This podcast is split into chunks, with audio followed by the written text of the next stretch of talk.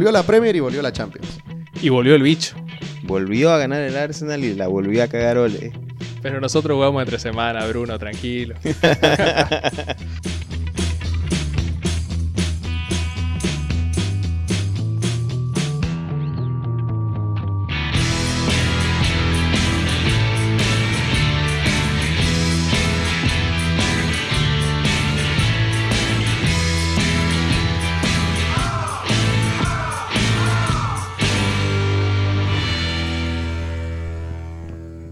Bueno, este es el episodio número 30 de la Premier Podcast. 30 episodios, Bruno. ¿Quién lo diría que en esta sala cumpliríamos 30 episodios sin contar los bonos? 30 episodios, varios asados, buenos momentos, buenos muy chistes. buenos momentos, muy buenos chistes. Hemos creado un universo alrededor de esto, ¿no? De, de cosas que todos ustedes, lo que nos escuchan, ahora nos identifican con algunos... Es más, algunos jugadores le hemos... Hemos sido la cúspide de su, de su carrera. Tienen el sello de la Premier Podcast. Exacto, y hablando de todo eso, se puso caliente el anterior episodio porque hablamos de jugadores como Towson, que mira, cada vez que hablamos de un jugador le va bien en la, tempo- eh, perdón, en la, en la próxima fecha, y esta vez la rompió. Tenemos este, de esto tenemos precedentes, ¿no? Desde Lingard hasta Antonio, y no nos cansamos de eso, pero también hay precedentes porque desde que llegó Daniel al, al, al equipo, siempre discutiendo mucho sobre Juan Bisaca y nosotros siempre defendiéndolo, el rendimiento de, del inglés ha ido en caída. Creo que más han defendido ustedes que Wan-Bissaka desde que llegó al United. qué buena. Pero ¿sabes qué? Este, otra cosa que, que, que vamos a hablar de eso, y otra cosa que también que nos impresiona, es que no le dimos mucha, mucha bola, ¿no? Porque pasó desapercibido, porque no lo transmitieron. Yo tuve que ver la repe para ver el partido. Y creo que era el partido de la, de la fecha, que era entre el City y el Leicester. Y fue un partido muy peleado, muy reñido, muy táctico. Y el Leicester sabe cómo hacerle frente a Guardiola un 1-0 incómodo. Y me parece que, que el Leicester acaba cosechando resultados muy malos a pesar del rendimiento. Y a diferencia de otros equipos como el Crystal Palace, que acaba cosechando resultados muy buenos y acaba frenando al puntero, al que inició como puntero en esta última fecha, que fue el Tottenham, y no lo acaba frenando de una manera muy fácil, lo acaba goleando. Sí, bueno, van pocas fechas todavía y creo que para consuelo del Leicester, creo que es más positivo ganar, eh, perdón, perder con un buen funcionamiento a ganar tal vez mostrando poco, ¿no? Yo creo que el Leicester va a recuperar, va a repuntar, los resultados van a llegar.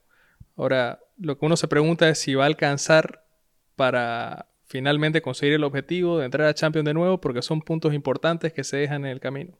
Ahora, este partido contra el City tal vez era uno de los que esperaba perder, ¿no? Sí. Es un partido que generalmente cuando ves el fixture de, de entrada decís, es un partido que si lo gano bien y si no, pues bueno, hay que sumar por otro lado. Así me lo mataban Arteta cuando perdió 5-0. Ah, Es diferente perder 5-0 que perder 1-0. No, no, no, mentira, no, No. es chiste, no tenía excusa. No puedes perder así con la... Oye, pero Arteta Falta de ganó, gana. Ganó Bruno, es una noticia. No, notición. Sí, sí, le ganó, pero Notición. ah, ¿le ganó a quién? Un rival directo. No, mentira. le, ganó, le ganó al Norwich. Vos te que- querés Bruno. tirar, tirar. Bruno está con ganas te de... podamos- o sea, Ah, vos plantarte el tiro antes de que abriendo nosotros paraguas, avancemos. Bruno está papá, sí. echándose arena. Sí, sí, sí. Para protegerse, para camuflarse, que nosotros no le demos. No, pero, pero yo lo pude ver el partido. La verdad que me zafé del foco que estaban todos los faroles, apuntaban a Old Trafford. Sí, sí. Yo me puse con el streaming a verlo, el del Arsenal, obviamente, como buen hincha. Y la verdad que se vio, eh, lo charlamos hace un momento, por primera vez la que podría ser la defensa titular del Arsenal, con el que probablemente vaya a ser el arquero titular de lo que queda la temporada. O sea, toda la línea renovada. Estamos hablando de Ramsdale al arco, eh, Shaolin Soccer, Tomayasu por la derecha, Ben White y Gabriel, y Tierney por izquierda. Y probablemente lo mejor que le puede pasar a la temporada del Arsenal eh, es el retorno de Tomás Partey. Entonces, Jugó con, al final, ¿no? jugó 40 minutos, pero le cambió la cara al equipo. O sea, entró Tomás y se notó la diferencia de ese medio campo. Entraron Tomás con Smith Rowe y cambió el equipo. Lo importante que es tener un buen mediocampista defensivo, ¿no? Que, que equilibre el equipo. Pero hay una antítesis hacia ello. Sí, perdón, te iba a decir que lo estaba haciendo bien Loconga también, ¿no? No, no, pero Sí, que no, pero no va a ser baja. parece loco. que es un acompañante, un buen acompañante Sí. de, de lo que hace Tomás Partey. Pero le estaba dando aquí el pase, ponele, a, a que sí, en el Arsenal se sintió, se nota, pero en equipos como el United, por ejemplo, es la antítesis, que no tiene ese hombre en el medio. Y sí que lo, lo siente, Sí, sin duda. ¿no? Lo siente mucho. Fred, eh, Fred es el termómetro para mí del United. Hay partidos que hace muy buenos. Yo, yo recuerdo la, que gran parte de, de los mejores momentos del United en la anterior temporada al final estuvieron en la responsabilidad de que Fred estuviera en forma y estuviera haciendo bien las cosas. Pero no puedes defender, no puedes depender tanto de un solo jugador. Sí, sobre todo no le puedes dar, creo, una responsabilidad defensiva, por lo menos no, no tan importante, no tan, tan trascendental, a un jugador que no es, no tiene una naturaleza defensiva. Porque no hay que olvidarse que Fred es un jugador que se ha reconstruido y ha devenido a un mediocampista defensivo, pero por naturaleza no lo era. Cuando jugaba en el Shakhtar era un, un 10. Entonces, creo que, que el United sin duda carece de un jugador que le dé ese equilibrio en el medio. Y en realidad tal vez lo tiene en Matic, pero Matic con el ritmo de la Premier en algunos partidos lo vimos contra, contra los Wolves, contra Adama, era, era imposible, no era sostenible tener un jugador tan, tan lento que a veces, digamos, con la velocidad de lectura en el juego llega a suplirlo, pero, pero a veces se le ven las costuras también a, Sí. a Matic, hay que, hay que decirlo. Sin duda le falta, le falta, es un puesto que era reforzar este mercado y lamentablemente lo dejaron pasar, ¿no? Y contra el Newcastle no lo sintieron. No, contra Newcastle fue una ventolera, como se dice el United. Lo pasó por encima. En ese momento no estábamos hablando del pivote, pero yo creo que aquí el problema a identificar no viene por los jugadores, por los 11 en cancha. Probablemente la persona que está dirigiendo esos 11, ahí debe estar el, el inconveniente, para mi gusto, del United. Sí, pero esto se disimuló mucho en el partido en Old Trafford, que fue una fiesta completa porque, Retornaba el bicho. claro, gol del bicho todavía en, en la vuelta. Veíamos videos como José lo saltaba desaforado. este, va, a No. escuchar, va a escuchar esto José lo y nos va a odiar. Eh, creo que hasta el muchacho del audio, famoso audio que se difundió por nuestra, nuestra región, también estaba ahí saltando con Joselo. Y no, todo desmedido, ¿no? Todo, parecía, te juro que parecía propaganda, propaganda de, de- de marca deportiva. Te- Tenía un componente muy emocional ese Sí. partido, ¿no? O sea, era, era Que muy nostálgico. Era muy nostálgico ver de nuevo a Ronaldo con el relato del bambino Pons un Sí. sábado a la mañana. La verdad que habían muchos componentes que hacían que sea fácil olvidar, digamos, las falencias defensivas que tuvo el United porque el Newcastle con poquito, con poquito le metió un gol. Y lo complicó más de una vez. Sí. como nos tiene acostumbrados Juan Bisaca, por ese lado, San Maximán lo, lo, lo bailó. Lo bailó, no hay otra palabra. Y tiene complicaciones el, el United, sobre todo en la fase del retroceso. O sea, el gol del Newcastle es patético ver a los jugadores del United, a Varane, intentando hacer las coberturas a prácticamente medio equipo, ¿no? Entre Bambisaka y Maguire, la verdad que lo dejaron muy expuesto. Pero bueno, todo se disimuló con una actuación brutal del bicho que tuvo dos y la metió. No hay que darle un medio centímetro porque, porque te liquida. Y bueno, ya, ya el resto, Bruno Fernández y el golazo de, Le de dieron, Lingard al final. le dieron medio metro a Bruno, ¿no? Dos metros le dieron y no te perdona. Qué golazo, sí, ¿no? Ambos, los, todo, en realidad Todo. todos los El- el- eh, los dos goles con los que cierra el United Golazo. son brutales. Golazo, golazo. Para, El mí, para mí son lo- los goles de la fecha, ¿no? El- Sí. Esos dos. El ambiente, el ambiente fue insuperable. El ambiente fue insuperable. Eh, el meme se, se difundió por todo, por toda, toda la internet del, del niño que nunca pudo activar la cámara para sacarle la foto a. Ronaldo. Eh, pero creo que esa es la ansiedad que tenían todos los hinchas del United a- para volver a ver a, a Ronaldo con la Sí, camiseta. Pero, Pero si te pasa eso, tenés que mirar nomás. Déjalo el celular. y- Claro. Y, y bueno, y ahí todo era, todo era muy lindo. Ole era el mejor técnico del mundo, se lo veía, ¿no? Cómo hasta cómo encaraba la cancha, salió, salió empoderado el hombre con el, con el pecho inflado. Y el United tenía que visitar Suiza. Iba contra el puntero, contra el Young Boys, y se le complicó, y se complicó solo. Yo para darte pie, Daniel, te dejo lo que decía yo en el chat, ¿no? Con 10 el United era más. ¿Por qué entonces acabó perdiendo? No, la verdad que, a ver, hay, muchos factores, ¿no? Pero uno que sin duda es importantísimo, que es el que marca, creo, todo, toda la cadena de errores que vienen después, es la expulsión de Wan-Bissaka. Que, a ver, no, no nos confundamos, es una roja directa, merecida, una plancha al, al pie del, del rival, al- entre el pie y el tobillo, que en cualquier lado es roja. Pero no es una roja por una, por, una mala intención del jugador, sino por una torpeza. O sea, y, es lo que, lo que yo siempre digo, ¿no? Wan-Bissaka es un jugador que no tiene la- las aptitudes para estar en el United. Ese es un, un error de, de- torpeza, de que deja en evidencia todas las limitaciones técnicas que él tiene.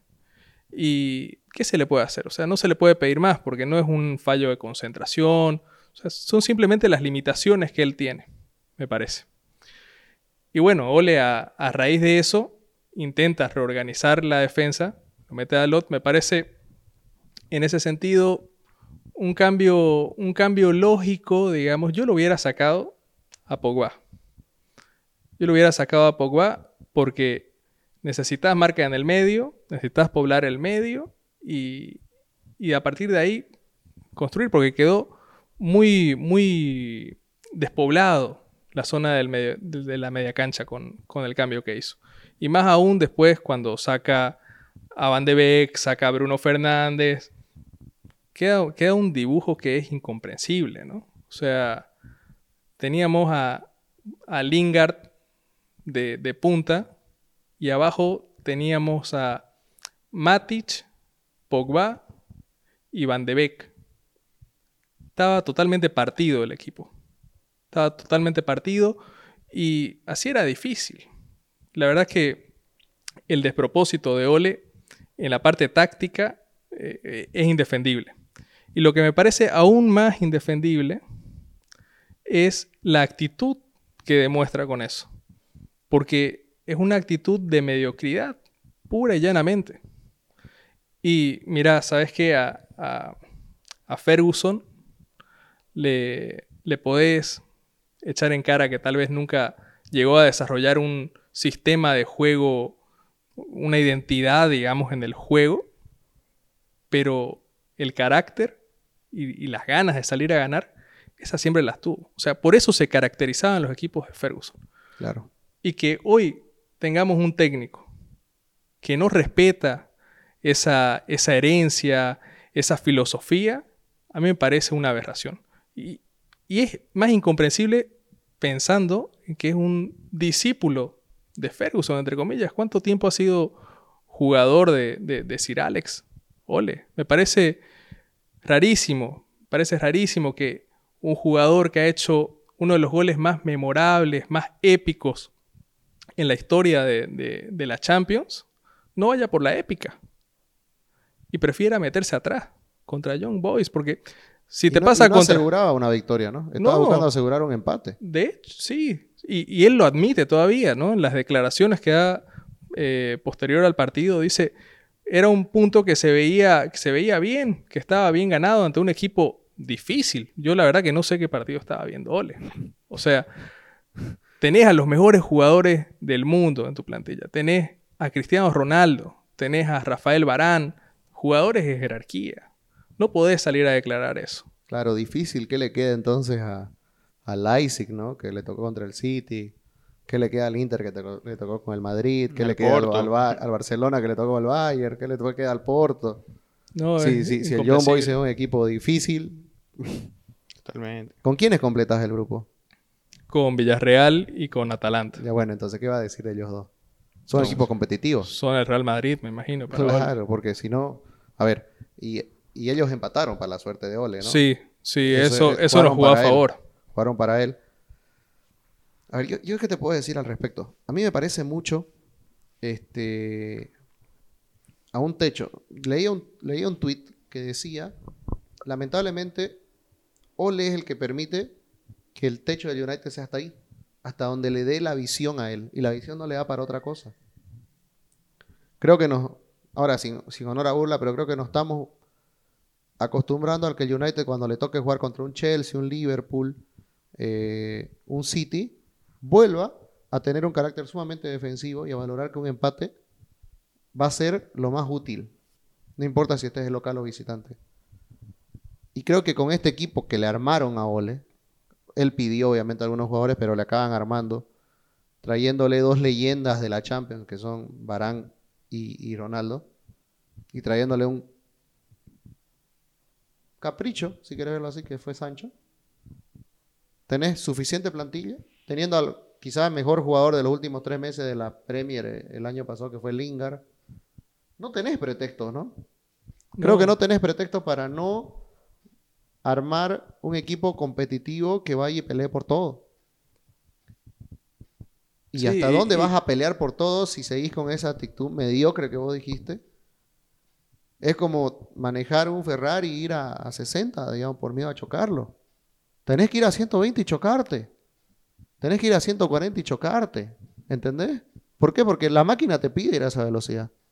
Eh, yo que siempre valoro de... El Chelsea si no se hubiera animado, no hubiera sido campeón de, de, de Champions. Si no se hubiera animado a sacar a Lampard de sí. No, si no me refiero a que Tuchel no se haya animado a, a hacer esas cosas con estos jugadores. Sí, también. Pero más, más, más venido a, a- a lo- a la actualidad, Tuchel se animó a hacer cosas con este Chelsea que no se animaron a hacer Lampard. Así que a partir de eso, porque ¿cómo veíamos nosotros al Chelsea? Un No. equipo con estrellitas en, en transición, ¿no? En proceso, en un proceso de... Estaba este, resurgiendo, resurgimiento, decíamos, ¿no? Mirá, el resurgido salió campeón de Europa. No, y lo consolidó y con esta pieza que es Lukaku la está rompiendo y, y es el candidato de todas las competiciones, ¿no? Totalmente, ¿viste? Sí. Y, Sí. y- y te animás, te animás a chocar contra el Liverpool. ¿Por qué el Liverpool tuvo un gran partido con el Chelsea? Porque el Chelsea le fue a jugar igual igual. Le fue a jugar igual igual y prefiere irse con un 1 a 1. Ese 1 a 1 gran conseguido. lo- yo, yo, yo, yo hacía broma y todo, pero ya lo festejaron. ¿Por qué? Porque se dieron cuenta que según eso sí era válido el empate, porque lo jugaron de igual a igual. No, y estaban con uno menos, ¿no? Estaban con uno menos uno- 45 minutos. Y ahí, Ahora, ahí te das cuenta. el United cómo- no puede hacer eso contra el Young Boys.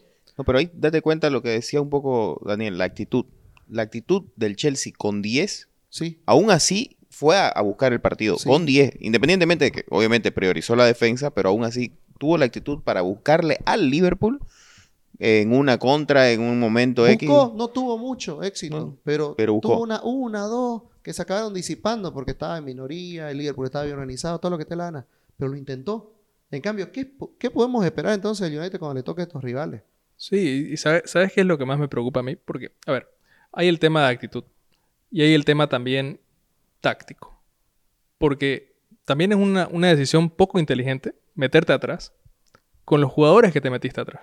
O sea, te estás metiendo atrás con Fred y con Pogba, con Matic. Ese es tu medio. Y adelante tenés a Lingard. O sea, te estás metiendo atrás con jugadores que no saben defender. O sea, por lo menos que no son complementarios en la fase defensiva.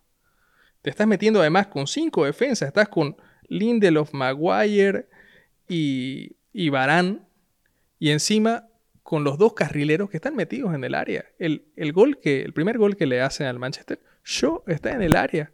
Y te la creo que estés con tres defensas y si esos carrileros van a pasar como, como si fueran autos de Fórmula 1 por las bandas y van a tirar centros a un Cristiano Ronaldo que está en el área. Pero, ¿qué es lo que buscó Ole? Entonces, por ahí, por ahí una cosa. El planteamiento táctico que me parece totalmente indefendi- indefendible y no sé, no sé qué es lo que buscaba Ole. Y por otro, el tema de la actitud. Y ahí ya me he discutido con, con varios hinchas del, United que dicen que Ole gracias a Ole hemos recuperado un poco de esa identidad que tenía el Manchester. Y yo sinceramente le, repito aquí lo que les dije. Ole no ha recuperado la identidad de nada. Ole lo que recuperó fue la confianza de algunos jugadores que venían derrotados porque tenían enfrentamientos con los técnicos que tal vez no le encontraban la vuelta al juego que ellos tienen. Recuperó jugadores específicos. Recuperó a Shaw, recuperó a Pogba, pero hay, hay otros factores que, que Ole la verdad que no los ve y que ya va siendo hora de que los vea. Va siendo hora de que reaccione. Son tres años. O sea, van a ser tres años, ¿no? Con, esta temporada. Son tres años, ¿no? Ya eh, Es, es, un proceso, sí, pero es un proceso que ya tiene que empezar a dar fruto. O sea, tienen que ver ciertas, ciertas cosas ya en el equipo y todavía no se ven. Y hay una incertidumbre, ¿no? Todos tienen una incertidumbre de a qué juega el United que no sea especular. Todos vemos eso. ¿Por qué? Cuando el United gana, no le das mucho crédito al, técnico, sino a las individualidades. Porque digamos las cosas por su nombre, el United tiene individualidades que sí marcan la diferencia dentro de un campo de juego. Pogba, Bruno Fernández y Ronaldo, sin contar a ninguno más, son jugadores que tienen una presencia y un peso específico dentro de la cancha. Y Greenwood de esta temporada arrancó con... Lo mismo, exacto. Ahora, otros jugadores que le daban eso y para mí no entiendo por qué, no es un bajón futbolístico porque lo veo pleno y tal vez es un estudio que han tenido los rivales, pero veo que el rendimiento de Show en, en ataque ha sido mermado. Y no sé si es consecuencia de un nuevo planteamiento, de una nueva estrategia, pero siento que eso también al United le está creando un problema serio de, de tener este, mucho más volumen ofensivo. Sí, sin duda. O sea, creo que hay un factor de estudio de los rivales. También hay otro factor de las sociedades, ¿no? No está Rashford, que era con el que mejor se complementaba. Ahora sí, Pogba rinde por ahí, también tiene su influencia, tiene una pequeña sociedad, no es tan efectiva, no, no se entienden tanto como, como lo hacían con Rashford. Y ahora también se está probando mucho a Sancho, por ahí se lo mete a Lingard. O sea, son, son automatismos que todavía se tienen que trabajar con otros jugadores y que le merma. Pero, sin a duda esta altura estamos en eso. Pero, tío, a esta altura estamos en eso. O sea, Sancho, Ronald es un jugador, te voy a decir que donde va se adapta muy rápido. Porque es un jugador inteligente que, que él sabe que, que para él mismo potenciarse y demás, no puede estar peleado con el equipo. Así que él busca constantemente llegar y adaptarse. Pero en cambio, para otros jugadores que les cuesta tal vez más por el estilo y etcétera, vos tenés acá muchos jugadores que le está costando. A veces vos ves que Sancho está en otra velocidad o va para otro lado que los otros. ¿Te das cuenta? Vos decís, por ejemplo, hay equipos donde vos cambiás los intérpretes y no hay un problema. El claro ejemplo traes vuelo al Chelsea. En seis meses hicieron automatismos en el cual cambian los nombres, pero no cambia el resultado. Juega Chilwell, juega Marcos Alonso, igual le va a romper. juega Canté, mira lo que te digo. Y no pasa nada, ¿no? No pasa nada. No, juega hecho, juega Pulisic, no Chris James, Hudson Odoi. No pasa nada. No te das cuenta, Ahora, en el United, en cambio, no juega Juan Bisaca, la mira que vamos a hablar del punto más bajo de esta temporada, en lo que viene la temporada. Y sí se siente un bajón. Lo sacas a show, ¿qué hace? Eh, lo, lo, quitas a Maguire, ¿qué hace? O sea, yo sé que te estoy nombrando jugadores que son difíciles de reemplazar en cualquier equipo. Pero a veces sostiene esos, esos bajones un sistema, ¿no? Y acá, en cambio, cuando el sistema solo alcanza para que brillen las figuras y esperar a que las figuras estén un buen día, con esto no alcanza para el fútbol moderno. Me refiero al fútbol moderno de un equipo de Premier. Porque tal vez un equipo de la Liga Española le alcanza con estas individualidades de pasearse allá e ir a Champions y ahí recién, digamos, no tener este otro, otro dinamismo. Pero en cambio, creo que en Premier vos necesitas ser perfecto casi en todo. Si no, no peleas. Es así de difícil. Es así de difícil la Premier. Sí, lo va a tener complicado. El, United creo que sí ha mostrado cierta, cierta, digamos, posibilidades en, en el ataque. Con, lo mencionabas a Greenwood, te aparece Ronaldo. Yo estoy ansioso todavía por verlo a Cavani, que no sé por qué no ha aparecido más esta temporada. Sé que tiene un golpe en el tobillo y toda la charla esa. Pero la verdad es que ya debería tener un par de partidos más desde la planificación de la temporada que venimos observando eso. Eh, digamos, tiene ciertas alternativas. Igual, Dalot también me parece una buena alternativa para wan De hecho, estoy esperando ver los próximos partidos de Champions porque va a ser una prueba de fuego para Dalot y tiene que aprovecharla porque puede ser la oportunidad de ganarse el puesto, creo yo. O sea, por lo menos de, de entrar en el debate incómodo de por qué no juega más, como pasa con Donny, ¿no? Que ya tiene las credenciales aprobadas, las hizo fuera del United y siempre se, va a cuestionar cuando no juegue. Pero sí, hay, otros hay otros jugadores que, otros puestos, digamos, que van a ser difíciles de reemplazar. Yo, por ejemplo, la verdad que, ¿con qué los reemplazas? La verdad que Teles no ha dado la, talla y la verdad que, es complicado, es complicado. Como siempre te digo, yo te, te lo decía refiriéndome al Liverpool. O sea, los equipos cortos en Premier no, no avanzan. Pero para, lamentablemente, vos, para vos es corto el United. O sea, es corto porque... No es, corto en calidad. No, no, entremos al debate como lo del Arsenal. Es corto en equipo, no, pero es corto en calidad. Yo te digo... United, no, no, no. Yo te, déjame explicarte. Yo a lo que me refiero es que Ole, al no rotar, oxida a los jugadores. Esa es eh, buena definición, oxida. Oxida a los jugadores, viejo. Y después cuando entran están faltos de ritmo. Claro, todos están aceitados. Y lo va quemando a todos. Claro, los va, los va sobregirando. Es, la antítesis. sí, tal cual. En cambio acá sí me gusta el término. Se acaban oxidando por falta de uso. Y vos sabés que el ritmo futbolístico no lo agarrás en los entrenamientos. No, no, eso no se, no se Y no lo agarrás en cinco minutos. En los cinco minutos de adición, que es el cambio preferido de Ole, minuto 90, entra Marcial, entra Lingard y entra Van de Beek. Muy poco. Muy poco. Así no alcanza. Claro, ahora, ahí va el palo fuerte, ¿no? A, Ole y se complica solo él. Se complica solo en una, en una Champions que, a mi parecer, él es uno, tendría que ser uno de los favoritos. Por el hecho de tener a Mr. Champions ahí en su equipo. Totalmente. Sí, sin duda. Y no está rodeado por cualquiera. Y yo, yo, no creo, yo no creo que tenga complicaciones para pasar de ronda. Pero es que la cosa es que es un síntoma que es imposible ya de omitir esto que pasó contra Young Boys. Entonces, vos decís, sí, bueno, puede que después se recupere y termine pasando cómodamente la fase de grupo y quién sabe, llegando lejos en la Champions.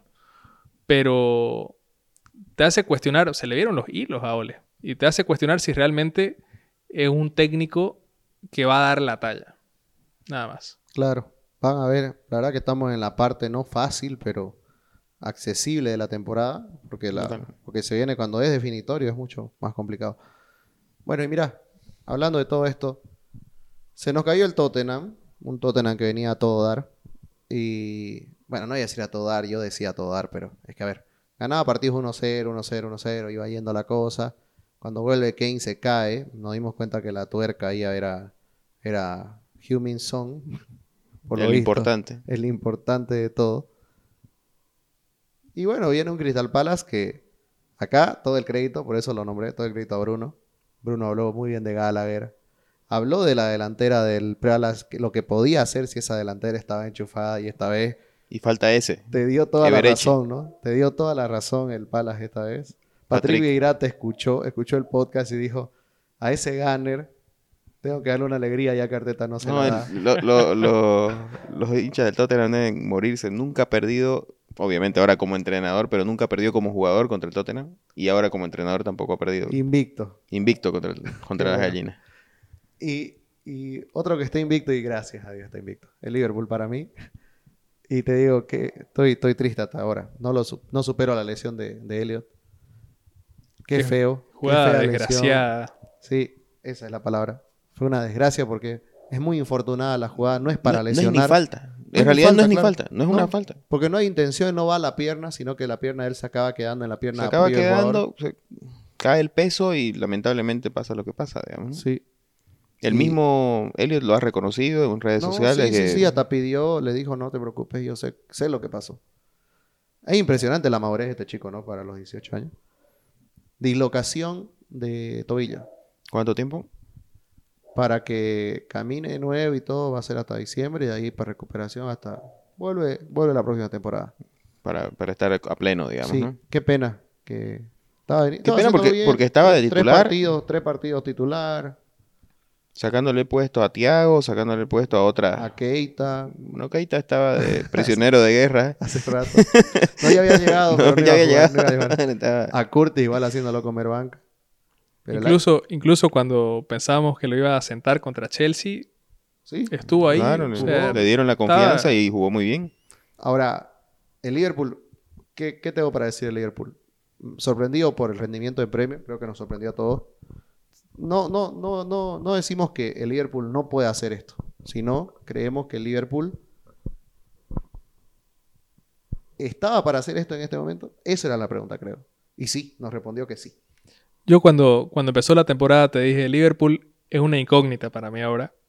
Y hay que darle tiempo para ver si es el Liverpool que, nos, que, que ganó la Champions, que ganó la Premier caminando, o si es el Liverpool que se cae a pedazos como el de la temporada pasada, aunque resurgió de la ceniza y le dio para clasificar a Champions con, con una, Sí. con un cierre épico, ¿no? Pero, mira, vos lo criticabas a Gary Neville a mitad de temporada por lo que dijo, y lo escuché, y te digo que no estoy tan en desacuerdo con él.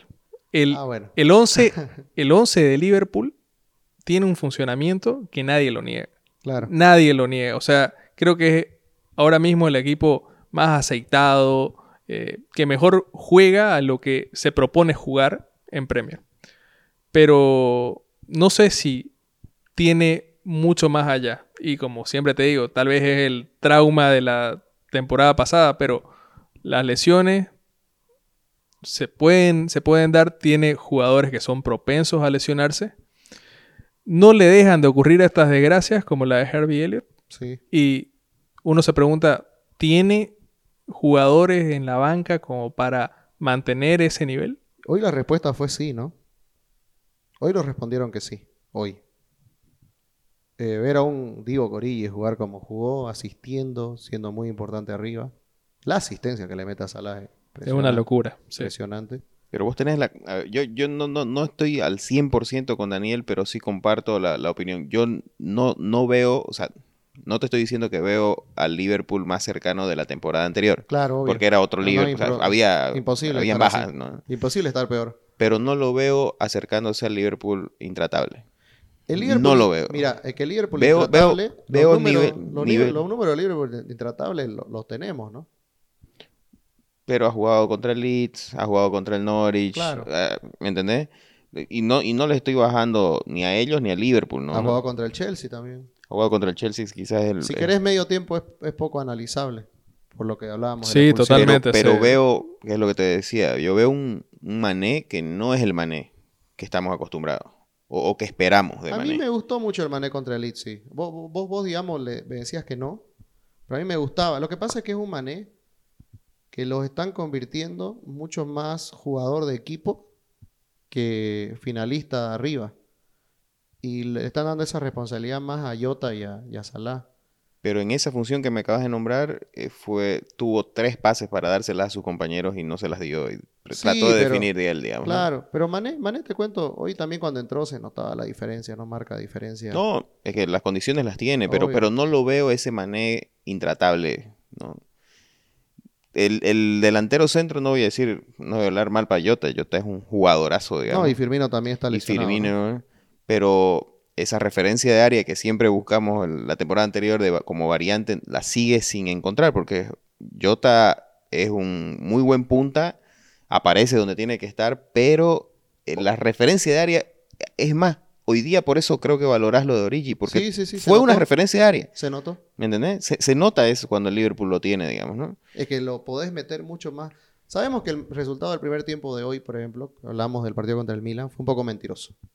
Mm, totalmente, ¿no? debió acabar Liverpool- 4-0. el Liverpool se, debería haber ido, sí, 4-0, fácil. Y un momento de furia del Milan hermoso, igual porque el fútbol es lindo. En, en dos minutos le clava dos al Liverpool en dos contras. Muy buenas contras magistrales.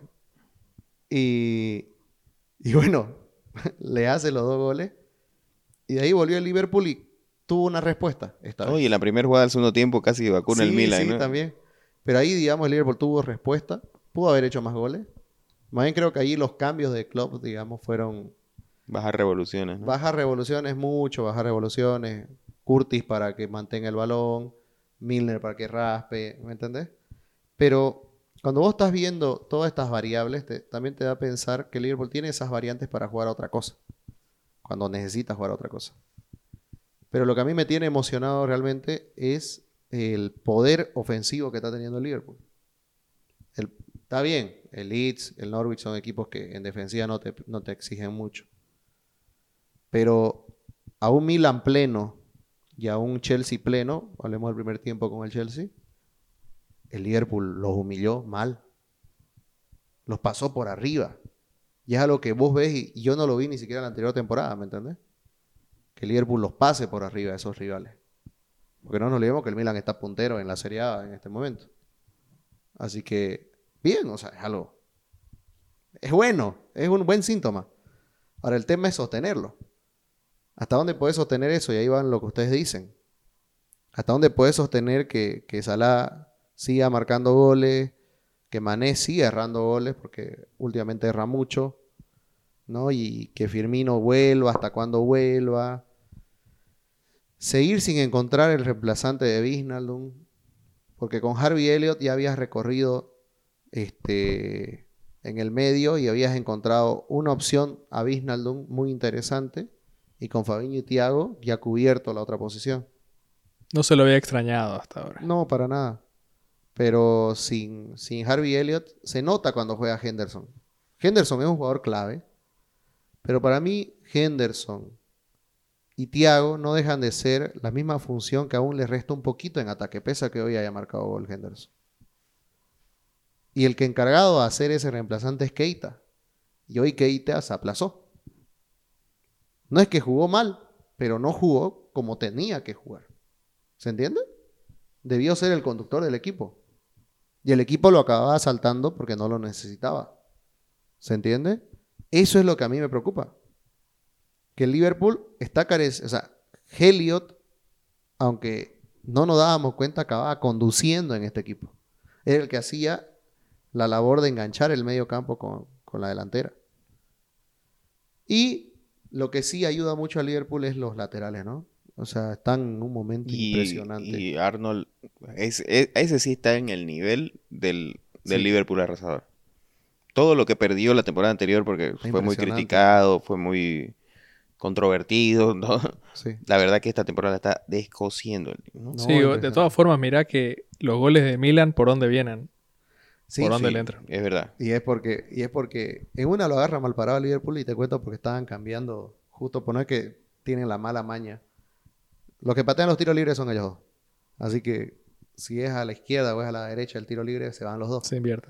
Así que ahí, digamos, le costó un mundo llegar a Arnold. Sí. Pero en la segunda sí estaba Arnold. Y en la segunda te cuento que también hubo un poco de fortuna. En los goles hay que, tenés que tener fortuna. Y, y justo pasó por unas piernas que no tenía que pasar y, acaba expuesto, ¿no? Pero sí, siempre. Es que es nuestro... Mira, te digo una cosa. No, tenés que resignar algo. El que cree que existe el equipo perfecto... No, no, y yo te Eh, digo- O sea, es imposible. Pero, o sea, no, yo solamente, lo- lo yo solamente te observo porque es Por el lado. Generalmente uno, uno siempre se, se encandila, digamos, Siempre con, lo que se aporta eh, en la en ofensiva y en defensiva no ve tanto. Ahora, de todas maneras, o sea, Wan-Bissaka no aporta nada en ofensiva y nos hacen esos mismos goles, o sea que Pero quédate fíjate, tranquilo. pero fíjate que el Liverpool, yo sé que, han no sido- se los hacía. que salvo el Chelsea han sido rivales menores los que ha jugado el Liverpool, salvo el Chelsea. ¿no? Le han hecho solo un gol en Premier. Y en, en Champions le llegaron tres veces y le hicieron dos goles. Así. Pero, pero es algo que no se, esa efectividad no se da también, ¿no? No se da. No se da. Es que fueron, fueron unos golazos. Los Sí, fueron sí. golazos. Fueron golazos. Es Contras que- de manual. Como decían hoy en el grupo, ¿no? Realmente estos dos equipos no pueden tener un partido normal, Claro. viejo. Totalmente. Era algo raro, era algo muy raro. Pero a ver, yo, yo que te digo de Liverpool, me parece que hay jugadores que están en muy buen nivel. El rato que Thiago comience otra vez a... que ya se lo notó. Thiago para mí tuvo un partidazo con el Leeds. Fabiño está insoportable. Está insoportable. Es un crack. Contra, Fabinho es un contra infravalorado. Leeds, contra Leeds cortó todo, hermano. No, también contra el Milan, te juro lo Sí. mismo. Y, y está in- es un infravalorado Fabiño. Nadie habla de Fabiño. Ojalá no hable para que nunca vengan a comprarlo. Pero el equilibrio que le da al equipo. Y de ahí tenés un Tiago que Tiago lo siento más cómodo. Más el del Bayern lo siento esta temporada. Más seguro para atacar. ¿Me entendés? Ya, ya, ya, ya, ya se acostumbró a jugar con los jugadores de Liverpool, cosa que ya, ya tiene esa confianza para salir, ¿me entendés? Yo sigo pensando que no está en su hábitat. No, es- yo lo veo al, al contrario. Yo, yo lo sentí incómodo el año pasado. Este año no. Ya siento que se asentó. Y van a ver que me va a dar, me va a dar- me va a dar, este, la razón eh, El tiempo. el tiempo, los próximos partidos, porque le he visto cosas que no le veía hacer todo el año pasado. Ya arriesgar, ¿me entendés? Arriesgar. O sea, y cuando un equipo, un jugador arriesgue porque ya se siente seguro. Así que por ahí va. Ahora, todo tengo, sigue, sí- sigo pensando que Chamberlain ya acabó su ciclo en el Liverpool. Hoy me acabo de. Pero nunca lo tuvo. Fue una temporada fugaz. No, la lesión lo, le acaba matando. Tal vez era un jugador interior impresionante, pero De una temporada. claro. One season wonder. Sí, y nunca más, no ha vuelto. Creo que es el que está en la fila, el primero en la fila para irse, si es que no levanta. Quiero verlo a Minamino, ¿me entendés? Porque ha tenido una buena temporada en el Soton. Hay, hay cosas interesantes. Yo quiero verlo con AT. En algún momento bien. tiene que jugar. No sé qué le Hoy pasa. no me, a mí, a mí nunca me gustó Gómez, ¿sabes? No sé por qué, siempre siento que le falta algo a Gómez. Creo que, digamos, es un jugador con todas las, toda, toda la, La condición. las condiciones, pero me parece que, que, que no es un jugador de élite mentalmente. No como Matip, que Matip se creyó Ronaldinho Gaullo muchos momentos del partido. Le, ha dado, En Leeds, también aquí en Anfield. le han dado la libertad, ¿no? Gracias, gracias a él llega el primer gol de Liverpool contra el Leeds, ¿no? Exacto. Y hablando de, mira, ya que estamos hablando para seguir saltando un poco, Leeds. Lo de Leeds es preocupante en defensa. Yo estoy preocupado porque veo que el equipo, otra vez Bruno tiene la razón acá. El Leeds está teniendo una temporada que aunque traten otros de decir Bielsa, yo que, que- soy fanático del entrenador, no puedo decir que esté teniendo una gran temporada. La verdad que el equipo me parece muy liviano y con muchas grietas en defensa. No muchísimas, ¿no? O sea, ¿qué es lo que los defensores valoran, ¿no? Que tiene un funcionamiento en ataque, ¿no? Que te, sigue llegando con mucha gente. Esta temporada, si no me equivoco, la estadística marca que es el equipo que más ha rematado al arco y que ha rematado por fuera de los tres palos, ¿no? También. Entonces, en algún momento van a empezar a disparar dentro de los tres palos, ¿no? Eh, la estadística es abismal. No, no, no quiero dar el dato, pero no lo tengo. Y, lo- en- y los partidos van a terminar 5-4. Claro, exactamente. Pero es- esa es la, la otra figura, pues, ¿no? Si no tenés una solidez mínima defensiva, el Leeds se va a terminar de caer de pedazos. ¿no? ¿Y ahora qué va a hacer? Se le lesiona a Llorente. Lo expulsan a Struck. Que le han dado tres partidos, me parece. Sí, le van a bajar. Creo que ya. No, la perdió la apelación. Uy. La perdió la apelación. ¿Y qué hace ahora? Bielsa. ¿Cómo rearma atrás? Dallas va a estar jugando por algún lado. A Dallas, Dallas este, lo metió al medio contra el Liverpool. Nunca lo vi tan perdido al pobre Dallas. Tiene un panorama complicado. Es verdad que el fixture no le jugó tampoco a favor al Leeds, ¿no? Empieza con el United, luego tiene que recibir de local al Everton, que también Nos ha sorprendido. eh, más de nos ha sorprendido, es un, un gran equipo. A mí me ha sorprendido bastante porque yo no esperaba nada de Rafa Benítez. No, No esperaba nada. siempre algo de Rafa. Rafa, Rafa, ¿sabes qué es lo que tiene Rafa, Daniel? Rafa la conoce la Premier League. No ha salido campeón con el Liverpool nunca. Una vez estuvo muy cerca. Las dos veces terminaron, se terminó segundo. En una sí estuvo cerca, en la otra no. Y te digo algo, Rafa la, la conoce la liga, la le entiende a la liga, ¿entendés? Es eso técnico que le entienda a la liga. Y me parece que con el Everton está sacando réditos de un equipo que nosotros creíamos que estaba acabado y le está dando vida nueva. Es un equipo pareciera que recién se formó al comienzo de esta temporada. No, que porque si te das cuenta, ¿a quién, a quién incorporó? Gray. Gray Bueno, la es un rompiendo. refuerzo brutal. Por el precio y Todo, beneficio, todo, ¿no? todo, es increíble. Pero No, sí es verdad. Y, y no está utilizando a James, por ejemplo, que, que uno dice debería ser el que haga la diferencia ahí y no sabe ni, ni qué día juega el equipo. ¿no? no va ni al, creo que no va ni al estadio ya. No, se queda jugando. Pero, pero, volviendo al Leeds, ahorita el próximo, la próxima fecha se, se encuentra con, con las burracas, ¿no? Sí, es, es un partido en el que ya se, Ya tiene se- que se ser tendría bisagra, que digamos. comenzar a, a, A repuntar. mostrar lo que, lo que tiene. y, y de verdad decir, bueno, si, si de verdad el juego contra estos equipos que no pudo sacar resultados no fue del todo malo en la ofensiva, bueno, ya contra el Newcastle tenés que hacerle los goles. Sí, Entonces, si no lo logra, no quiero decirte de que el Liverpool baje que el Leeds que se va a ir al descenso, pero sí le va a costar mucho más esta temporada que la anterior. Esta temporada va a ser para más bien sostenerse en la liga, ¿no? No para pensar lo que aspiraban muchos, que era este año ojalá pueda ya pelear una Conference League, digamos. la famosa segunda temporada en Premier, ¿no? Para que- los equipos recién ascendidos. Totalmente. No, y, también en todo esto, algo que me está pasando es que veo polos opuestos. Veo equipos muy poderosos y veo equipos muy normales. ¿Se entiende? Estoy- Claro. Estoy, viendo que en la Premier hay equipos que uno es el Leeds, otro es el Barley, otro es el Crystal Palace, El el, Norwich. Norwich. O sea, estoy, estoy contando más de 7, 8 equipos normales. Porque siempre en la Premier, digamos, había uno o dos normalitos. Pero después tenías equipos extraordinarios, que, que vos podías esperar que, que pase algo, ¿no? En cambio ahora no te da esa sensación. El Soton lo veo normal. Sí, pero nos ha sorprendido los Wolves.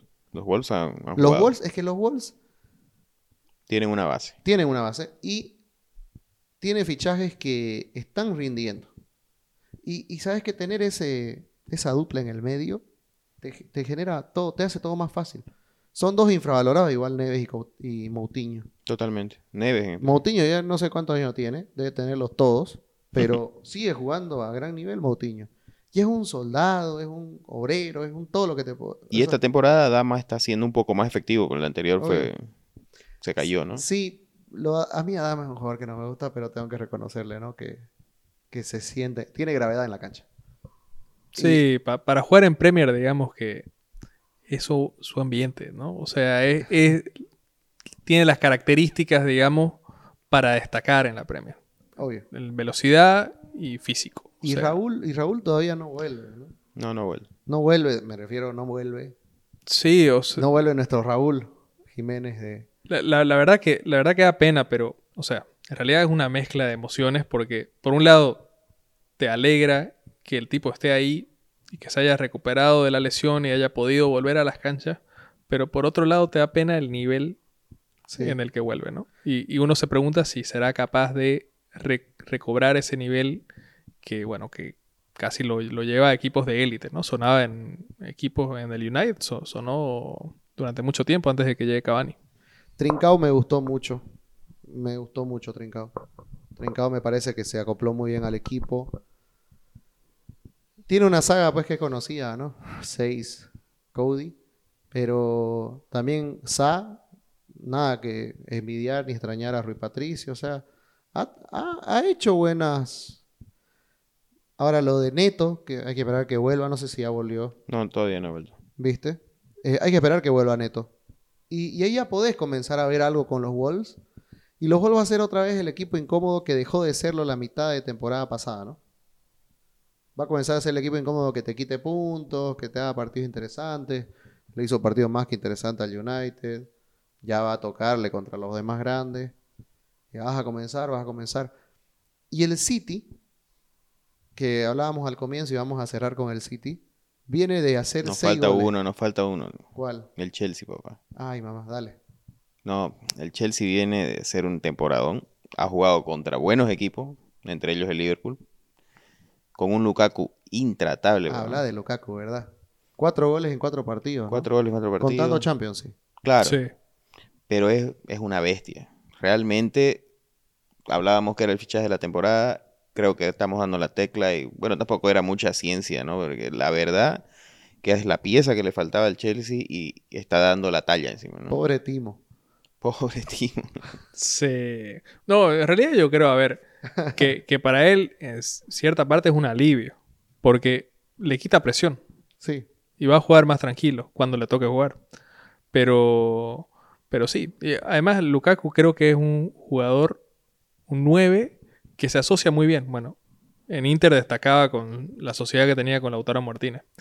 Y creo que si comienza a generarse, a alimentarse esa sociedad con, con Timo, pueden salir cosas interesantes. ¿Para usted No, es un contendiente del Chelsea?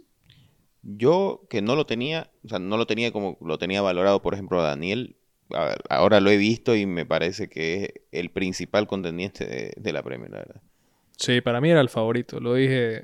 Ahora, Ah, por, lo que he visto en el funcionamiento, ¿no? Y, y lo que te hace ver, ahorita Kovacic, que ha estado de titular, parece Lampard, pero es, es todo Sí. lo que te da Lukaku adelante, ¿me entendés? O sea, s- con ese su soporte, pivoteando, Genera espacios genera espacios para el resto. Para las bandas, Mount está más libre porque yo creo que los defensores centrales se, se le ponen los focos a Lukaku y, y pierden de vista al resto del equipo de lo bueno que están haciendo. O sea, si ya el Chelsea hacía buenas cosas sin un referente, ahora imagínate que tu referente sea este morocho que la está de- y Obvio. encima está en un nivel, está dulce, ¿no? Y al fin y al cabo el fútbol son eso, ¿no? Espacios. Son espacios, son momentos y, y ahorita creo que ta- tiquea todas las, las, las cajas. Y goles. Y, gol. goles, y los hace. Los hace. Hoy le costó y marcó el gol. Sí, son esos partidos en los que esperás que aparezca un tipo de, de la calidad de Lukaku. Para eso pagas, ¿no? Para, ese eso, 9. Exacto. Para eso pagas a Cristiano, Cristiano y la invoca, digamos, ¿no? Y la antítesis de todo esto, y ahora sí nos vamos a la antítesis, El Chelsea. es el City. Ah, Perdón, perdón, el City, perdón. Claro, sí. No, no- tiene un delantero, pero marcó 6 hoy. Pero está transformando a un Ferran Torre. Es un delantero, sí. O sea, lo ¿Sabes está transformando mucho? A David Villa. totalmente. Sí, sí, sí. Es una buena, buena referencia, digamos. sí, ¿no? me pareció mucho a David Villa. Tal vez un poquito, pero es- me parece que es por, por el físico, por el tamaño, todo. Tipo, ese tipo de delantero. Sí, y, y, bueno, el funcionamiento ya lo tenía. Ahora me está sorprendiendo lo, lo que le costó al inicio Grealish con eso que decíamos de, de tenerla mucho, ya la está soltando más, está integrado en el juego y está marcando Grealish. Ahorita no lo extrañas a, a Golazo Sterling, ¿no? hoy, golazo hoy. No lo extrañas a Sterling.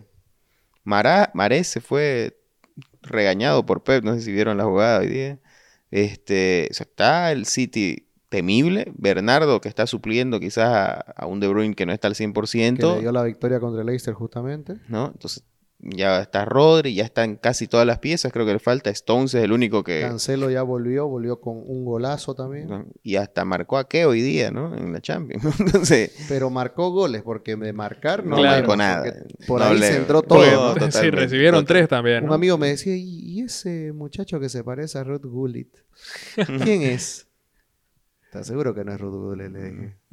Es alguien que tienen que justificar que pagaron 40 por él, por eso lo ponen. Claro, Porque la verdad que hoy era un desastre, una coladera. una coladera. Es triste lo de aquí. Ya me da pena. O sea, y, y- y Pep intenta, intenta porque creo que se lo van a cobrar. si es que no demuestra para qué lo trajo. Pero bueno, vos decís acabó marcando y sí, lo hizo, ¿no? Y bueno, a ver, el, el City. Yo, este City, pese a todo, lo veo un equipo, pese a que tiene mucho recambio y todo. Siento que va a haber algunos rivales de peso a los cuales no va a poder hacerle daño de esta manera. Eso es lo que me pasa esta vez con el City. Creo que puede, puede avasallar con espacio, pero no cuando un equipo sea mucho más especulador y tenga con qué ser especulador. ¿Me entendés? Un equipo que de verdad se ponga línea de 6, línea de 4 y... Que sepa trincherarse. ¿Por qué? Porque no, la gente cree que es fácil defender y no. No importa cuánto pongas atrás, si no saben hacerlo, o si uno de la trinchera se equivoca, ya está. Porque lo- la gente no entiende algo también, que el fútbol, y se vio hoy día en la Champions, eh, es imposible que tengas un partido perfecto. Tal vez te quedas con eso, pero es imposible que lo tengas. Y todos los goles son fruto de errores, ya sean forzados o no forzados. Busco un poco de tenis acá. Porque a veces vos forzás el error y a veces es un error que no es forzado, ¿no? Que simplemente se equivoca. tal cual. Y así caen los goles, siempre es así. Porque si fuera perfecto sería... Ni siquiera yo digo el 0-0, porque a veces también ahí te equivocaste porque erraste al patear al arco. Muchas veces hay goles horribles que acaban 0-0 y decís, este, este partido yo terminar 10-10. Así que el fútbol es eso. Y creo que en la Premier hemos llegado a ese límite. Los equipos grandes, en este momento, no grandes por historia, sino grandes por potencial, son equipos que están al límite. No se pueden equivocar. ¿Te diste cuenta que no existe otra liga? Yo no recuerdo en toda mi vida una liga que te exija tanto para ser campeón. Tanta perfección. Porque un equipo como el United, que tanto lo criticamos, un equipo inclusive como el Arsenal, que tanto criticamos, tuviera hasta, y tuviera hasta tiempo para reacomodarse, para transformarse, para resurgir y para hacer un proyecto de algo. En cambio, en estas circunstancias como son la Premier League, cuesta mucho llevar adelante un proceso. ¿Se entiende? Mucho. Y creo que eso es lo lindo de esta liga, pero a la vez lo difícil, lo destructivo. Por eso no es para cualquiera. Por eso es que llegan a veces Mauriños y como fracasan un año, otro año, son los mejores, salen campeón. Lo mismo ejemplo, pasó con el ejemplo es. Ancelotti, ¿no? Ancelotti, exacto. Le dieron por la inversión incluso lo que pidió, obviamente con ciertas limitaciones, ¿no? Obviamente no tiene el presupuesto de un United, pero le costó Sí. y mucho. No llegó a ninguna competición europea, ¿no? Y para nosotros eso también es apasionante, saber que es muy difícil vaticinar quién va a ser el club que, es- que se acerque más a la perfección, ¿no? Porque en otras ligas sale campeón el que menos se equivoca. Sí, y como decimos también, a veces el factor suerte influye. Como, como decíamos, el tema lesiones o incluso la, la misma, las mismas desgracias que pasan en un partido, ¿no? Los errores no forzados, los goles en contra, todas esas cosas que a veces son infortunios simplemente, te terminan definiendo incluso un campeonato. Los árbitros a favor del United también puede ser. Un- no, Howard Webb ya se retiró. Howard Webb, ah, un, un resbalón. pueden, pueden pasar muchas Qué cosas. memoria. No, pero todo eso, todo, todo. Y eso te digo que hasta en esa época no estaba tan competitivo, tal vez Sí, era polarizado. sin duda, sin pero, duda. pero a este nivel, a- ahora, Es impresionante ahorita. O- ahorita ves la tabla y están igualados no solo en puntos, están igualados en diferencia de goles.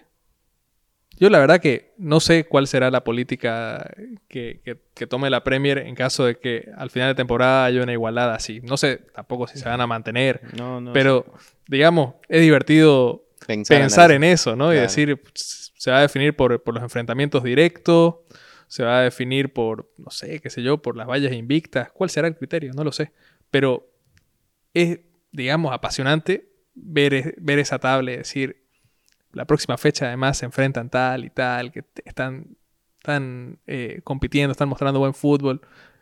Es lo bonito de la Premier, ¿no? Y, Claro. y la ves ahorita, está el Everton, está el Tottenham, que sigue con 9, independiente de perdido, y está el Brighton con 9. Sí, el Brighton, O sea, no, no hay que perderle el ojo. Va- vale, sí, no, O no sea, va a terminar como está no. ahorita, pero, pero es interesante ver que tras cuatro fechas tenés dos, tres equipos que, que el hacen acá. justo fue un Sí. equipo que, por la comodidad y la falta de exigencia a no pelear arriba, le ayudó y lo dejó generar un proceso.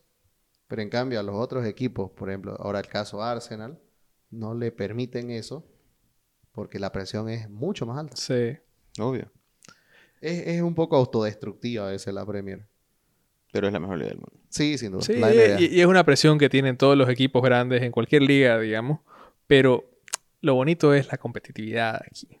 Ver un Brighton ahí metido, como también estuvo la anterior temporada el Southampton. Tuvo un muy buen arranque. Y luego se caen y, y decís, sí, no van a estar eh, hasta el final de temporada peleando ahí. Pero estos nueve puntos que han sumado hasta ahora van a ser muy importantes al final de temporada. Y Claro. eh, les puede asegurar una permanencia, estar tranquilos, a, eh, Y hay que ver a quién se lo temporada. quitó, pues, ¿no? El Claro. ese es el análisis que uno hace ya. ¿A quién le quitó esos puntos, no? Porque ya Por cuando eso te digo, haces- todos compites con todos. Porque no, hay, si no hay vos- un equipo que sea solo para, solo para perjudicar o un equipo que sea solo para este, que sirva de comodín, digamos. Son todos los equipos juegan, o sea, sí, te, te- te perjudica todo, o sea, todo el entorno. Sí, todos están compitiendo. Además, ahora que, que se abren eh, cuántos cupos más por, por plaza europea con la Conference Una, League, no eh, recuerdo. uno más, ¿no? Uno más, Al pero séptimo, bueno, pero ya estás peleando por algo. Totalmente. El que, el que está hasta la mitad de tabla va a pelear por ese cupo. Entonces, es una, es una linda temporada, la verdad. Yo, yo la estoy disfrutando y, y la, la fecha que se viene va a estar candente, ¿no? A ver, a ver, Daniel, cerremos con eso. ¿Cuáles Sí. son los partidos? A ver. Yo, yo tengo, obviamente, en la cabeza el West Ham de- del Mago Blanco. se, se va, y del gran Antonio. Se va a enfrentar No va a estar Antonio, ¿no? Está con, expulsado. Está expulsado. Pero va a estar Jarrod Bowen, un adulado. Este, Sí. contra el United. Sí, contra Gran el United. partido. Mira, los partidos del domingo están imperdibles todos. ¿no? Juega el Brighton con el Leicester a las 9. Lindo partido. Sí. A la, a la misma hora juega el West Ham con el United, el partido que decía. Y siguiendo esos, juega eh, el Tottenham de local contra el Chelsea. Partidazo. Cierra la fecha. Partidazo. ¿Y el Arsenal contra quién más, Bruno? Contra el Barley. Ahora sí. Dura tarea para el equipo de Arteta. Hay que ganarle al Barley. Siempre hay que ganar. Siempre hay que ganarle al Barley. Muy difícil. Y va van a haber otros partidos bonitos también. Aston Villa contra el Everton el sábado. Lindo partido. un lindo partido para ver. Bueno, hay otros partidos que tal vez a priori uno, no sé, no, no espera mucho, pero creo que también son, son lindos para ver, como el, el- los Wolves contra el Brentford, por ejemplo. Sí, me parece que ese pa- es lindo. un partido Interesante. lindo. Y tenemos pelea de inválidos con el Norwich y el Watford. Y el Watford. Eh, un partido championship. Chao. ¿No? Está bueno. está bueno, está bueno. La Sí, Premier. Linda temporada. Linda temporada, linda fecha. La fantasy cada vez más difícil. Creo que voy a usar mi, mi, mi wild card. Ya me toca mi comodín. Me dormí la anterior fecha. Hoy llego a la casa y hago la tarea porque comienza el viernes. Sí, comienza el viernes. Así que hay que tener ojo a todos. Bueno, esto fue el episodio número 30 de la Premier. Hasta la próxima.